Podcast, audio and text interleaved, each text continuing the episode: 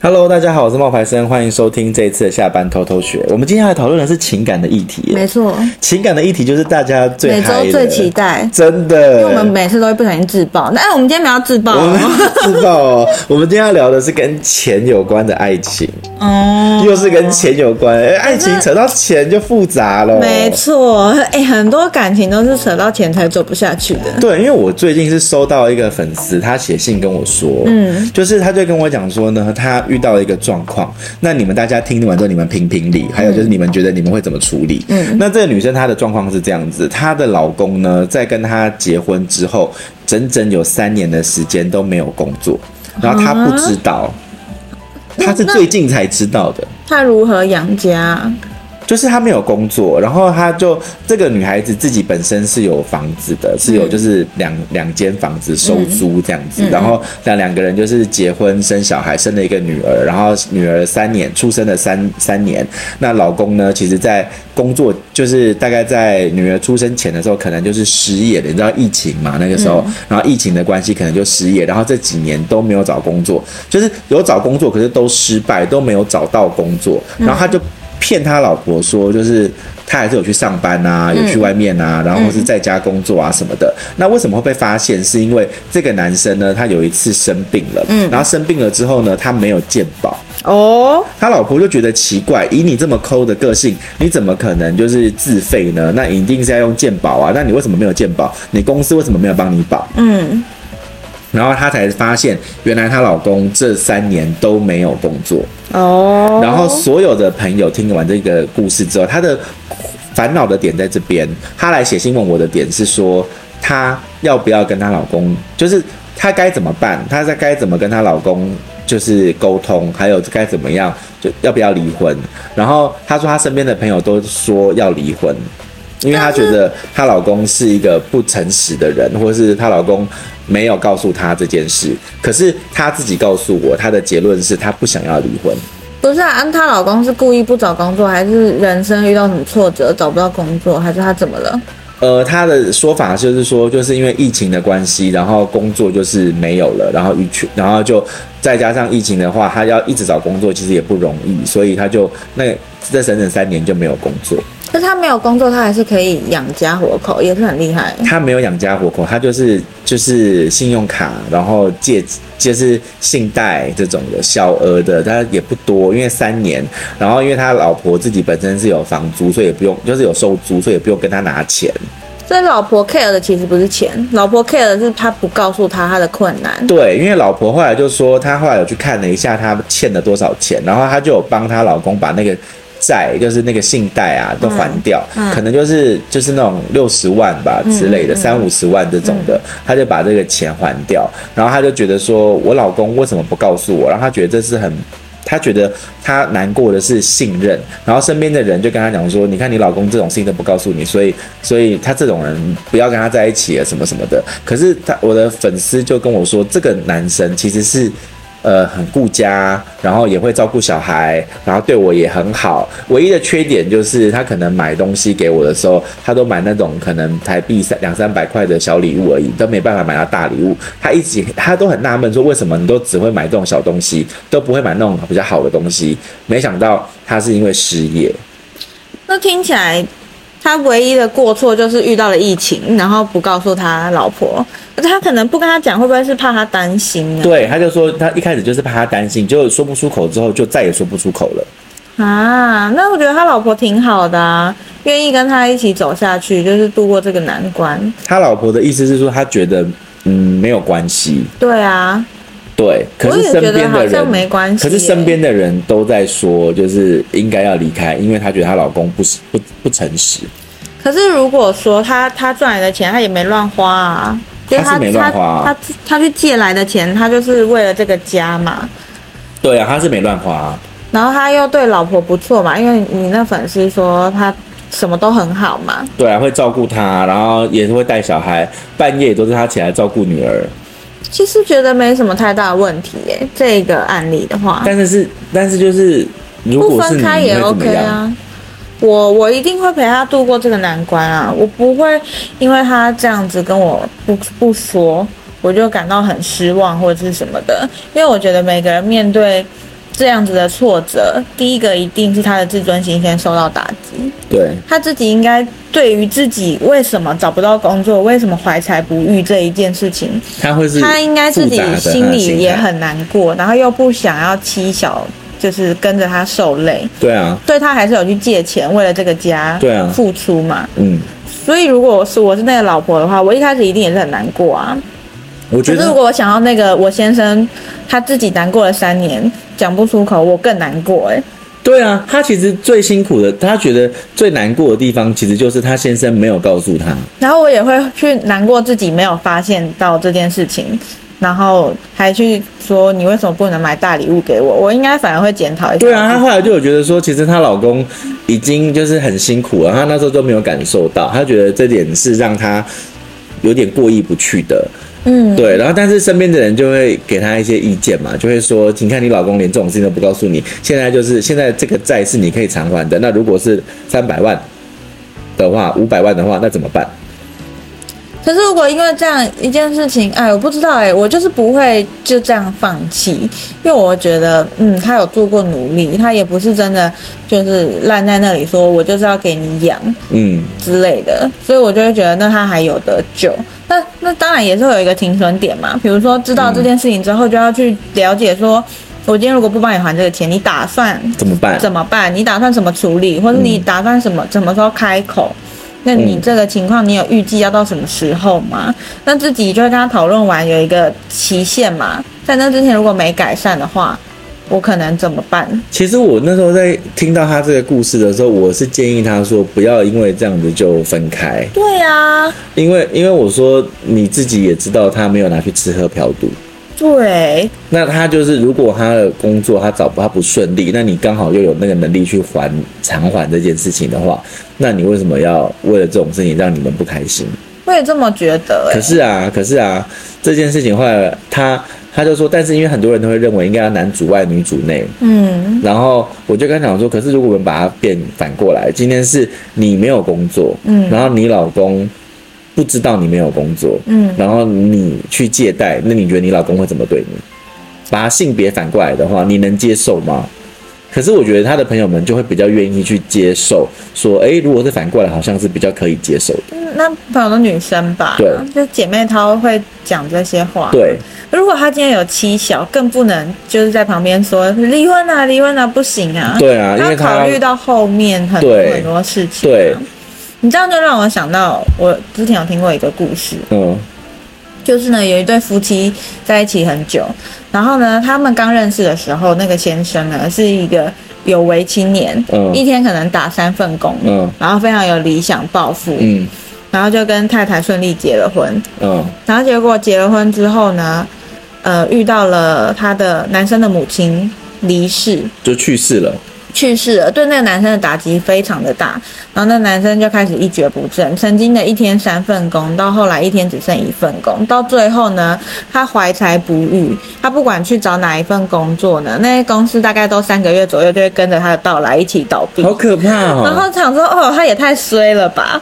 那他老婆都知道这件事情哦，嗯，但他也没办法怎么办嘛，因为失去至亲的那种痛苦。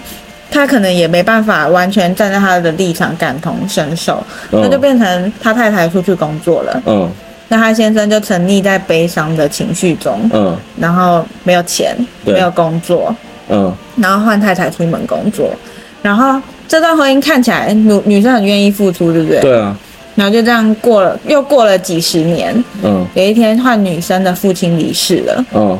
哇，那女生也感受到了锥心之痛。可是离世之后需要有钱来办后事啊。对啊。那他的爸爸刚好还哎还不在台湾，嗯，还要花钱去国外把他运回来。哦。然后他就问那个他先生说：“哎，我爸爸之前有给你一个户头，那个户头的密码只有你知道。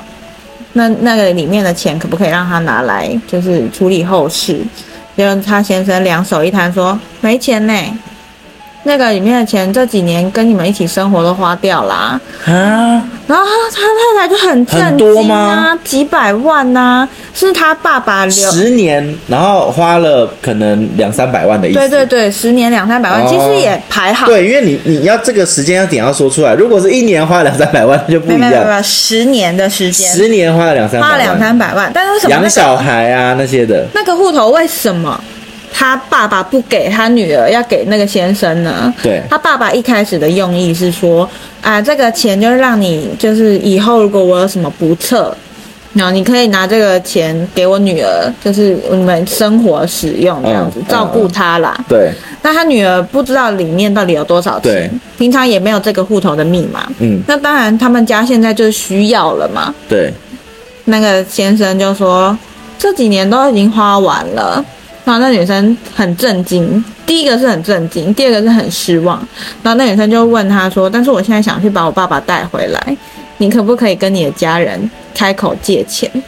但是那男生的自尊心很高，他说不要、欸。哎，那怎么办？那最后你们那个怎么办？最后那个女生就自己去想办法借钱，然后去把。他的父亲运回来，然后这件事情就成为他们婚姻破裂的一个算是导火线，最后一个稻草，最后一根稻草。这件事情发生之后呢，他们就分开了。可我觉得这个事情里面有几个点呢？嗯，第一个点是那个男生，就第一个点是这一笔钱到底是用途是什么？就是他是女生的爸爸拿来给女生的，还是女生的爸爸拿来给这个家的？这两回事哎、欸，我跟你讲，因为这个故事呢，我是听那个女生告诉我的，嗯，所以那女生的说法是说，那个钱就是爸爸留下来给她以后用的，就是给女生以后用的。私房钱还是？给这个家，但是女生想要怎么用，那是女生的事啊。对，但是他是先信任他的女婿，所以把这些给他女婿保管，因为他女婿是个有为的青年嘛。当年记得吗？他女婿是个一天打三份工作，非常有理想跟抱负的有为青年。嗯哼，所以，所以我刚刚说第一点是要先确认这笔钱的定义是给这个家还是给。那个女生，女生认为是给他的，对，女生认为是给他的嘛，因为是他爸爸的嘛，没错。对，但是偏偏爸爸没有给他，爸爸给了女婿嘛。对，对啊，那女婿拿这笔钱有没有乱花？其实没有，因为刚刚讲了嘛，是十年，十年，然后花了可能两三百万，因为他工作一直不顺，还要养小孩，对，而且哦，重点是他们有三个小孩哦，对，学费嘛，然后小孩子的钱嘛，吃嘛这些的，对对对，基本的家用开销，十十年一家五口。两百三百万，一一年花二十万很很少，很拮据，很少，真的很少。因为我听过我朋友讲哦，他们家一家四口，嗯，他在台中生活，他现在小朋友可能三三三，就是三岁跟五岁，那就在读幼稚园，一个月要花到十万呢。对，所以他们家真的就是过得就没有以前好。对，那个女生也知道，所以她才出去工作，但是家境就是还是不好。那他们就因为这样离婚了，你觉得呢？如果今天是女生把男生的钱花光光，男生会跟他计较吗？我觉得，我觉得会生气，还也一定会生气。嗯，会气的点就是说，你没有跟我商量，你就用了这笔钱。哦，所以如果那个男生花之前有跟他老老婆商量说，哎，岳父给了这笔钱，可不可以拿来家用？我觉得就不会有这个问题，也不会让他在。要把爸爸运回来的时候，发现说我们家对，因为他不应该。其实他男生做的问题错的是他隐瞒了，嗯，他不应该认为这笔钱我就可以这么用，我这么用有没有不对啊？好，你这么用没有不对，但是你没有尊重人家女生，你应该要先问这个女生，这笔钱我们这样子用，你觉得怎么样？你稍微提一下都好。案例一样哎、欸，都是没有说说明的。你稍微提一下都好。嗯。这女生就被蒙在鼓里。你上个案例的有差，因为你这个案例是有这笔钱，慢慢的没有了。嗯，上个案例是他那个钱是借来的，那个更可怕。这更可怕吗？我觉得都一样可怕哎、欸。我觉得借来的钱比较可怕，因为你那个是拥有了，拥有了慢慢的不见，借了要还。那如果那个女生没能力还怎么办？哦，对。可是我觉得那个男生也是很坏耶，就是人家爸爸都没有钱，你把钱花光光，没有钱帮他办后事，你还不去开口跟你的家人借钱？还要让那女生自己想办法，这也没有一种夫妻在一条船上的感觉啊。对啊，所以这就是问题啊。所以他们的婚姻破裂，钱可能是主因，钱可能是其中一个因素，但是真正的没有、呃、钱可能是呃。导火线，嗯，但是真正的爆炸的那个炸药不是这个钱，而是他，而是他们不愿，他们彼此的沟通跟尊重。对，其实有些事情这种时候你们是先讲了，可能就没问题。那、啊、你为什么不讲？嗯，就是问题就在于为什么你不说？对啊，因为钱其实是身外之物，就是我们努努力赚。都可以想办法赚到的东西，可是信任这件事情破了就没有了，破了真的就很难回去耶。对啊，因为我会觉得说你没有你，我会觉得说你没有尊重我。嗯，对。对，然后钱其实也不够信任我。对，其实钱是蛮重要的。那、嗯、那你如果有跟我讨论说这笔钱我们要怎么花，嗯、那也许我们就不会为了这种事情，其实现在在吵着点，在吵架。哎。所以，我今天如果女生拿到了这笔钱，她有她如果没跟男生讨论，她也是花在家用啊，她把钱都败光光啊，男生也会这样生气吗？还是我觉得会诶、欸，我觉得也还是会，真的、哦，只是只是我觉得不会说到离婚。哦，可能会说会生气，可是可能不会到离婚，嗯，对，因为那个钱不是借的。哦，是他们本来就有的。如果这个钱是借的，可能就是说他只是刷你，就是刷你的银行的副卡，把他的钱刷光光什么之类的那种感觉。对，我觉得如果不是借的，可能还情有可原。可是如果是借的的话，嗯，那真的就会面临更大的压力。哦，因为你还要还债啊。可是他们最后没有钱办后事，那个女生也是去借钱啊，一样啊，她也是借。结局是一样的，可是过程不同啊。嗯哼，对啊。哦。嗯，结局是一样的，可是过程不同啊。所以你觉得大家不用害怕在两性关系中遇到有金钱上的困扰，重点是要讨论两个人要如何坦诚一起面对跟讨论这一个钱。嗯，然后或者是我们要怎么去面对这个收支的分配？对嘛，因为贫贱夫妻也是可以有。美好的未来啊，对，他们也是可以长长久久，不一定两个人都没钱，反而过得更快乐。不是，其实应该是说这一笔钱来了以后，我们要怎么样去消呃分配它？嗯，那如果说今天我们两个人都都有一样的目标，也都知道我们这笔钱应该是要先去。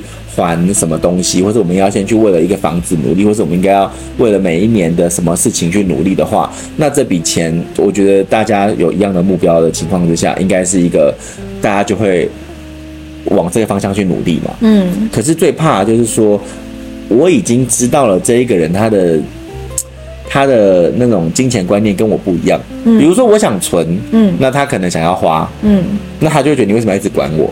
哦，或者这也是一种问题，不然你就有一种心，就是你就花吧，我努力赚。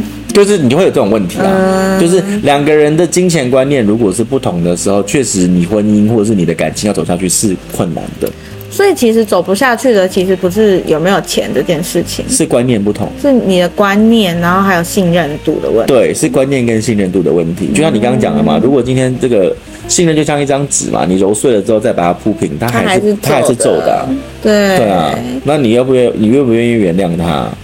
所以其实都是一个感觉，就是信任就是一种感觉问题啦。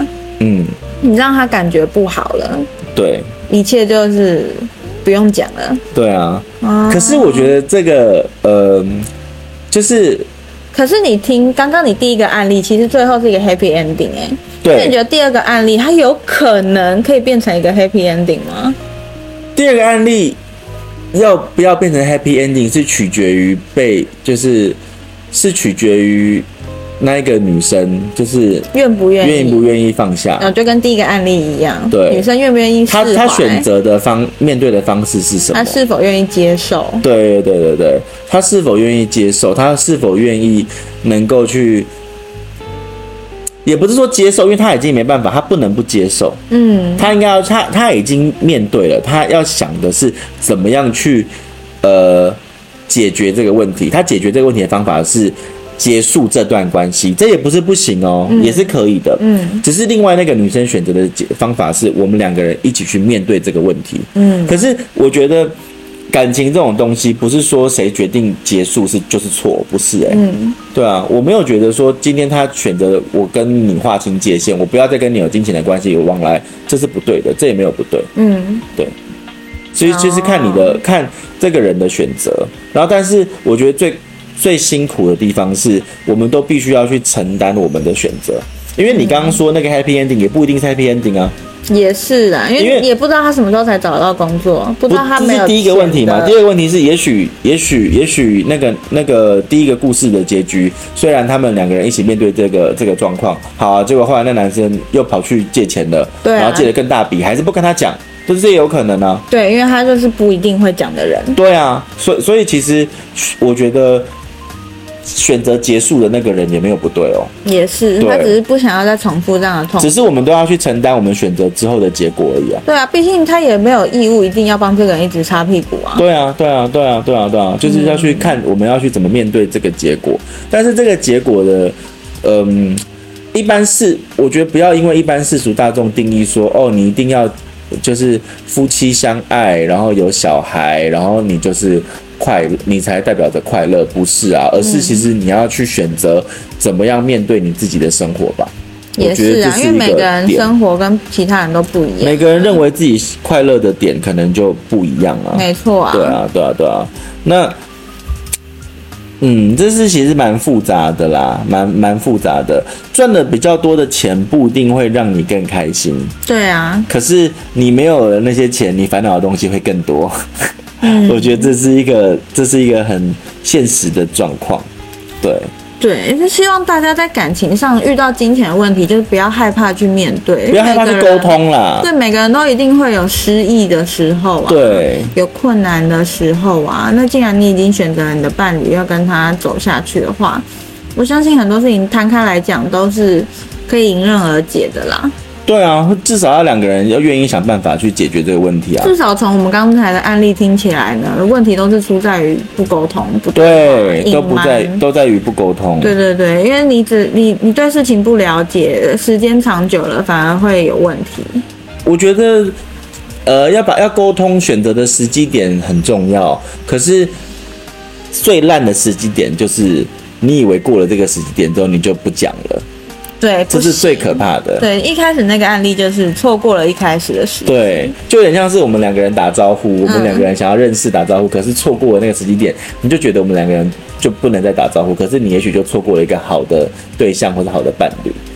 我在想啊，会不会第二个案例的那个先生一开始也是觉得他想讲，可是也是觉得他找不到机会讲，他只是他只是一时的不顺遂，结果一弄就是十年。对，他可能以为他只是一时不顺遂，他马上赚到钱就可以把这个洞补齐。对，有可能。他有可能并不有意，就真的想把这笔他爸爸留下来的钱花。对啊，花光，他没想到会花到十年。对，然后他他都没有办法重新站起来。对，有可能啊。嗯、对啊，所以要去理解你的伴侣，然后愿意，你也愿意沟通，愿意倾听。嗯对啊，才可以有走得长久的可能。真的。对啊。对，好啦，我们今天的分享就差不多到这边了，希望你会喜欢。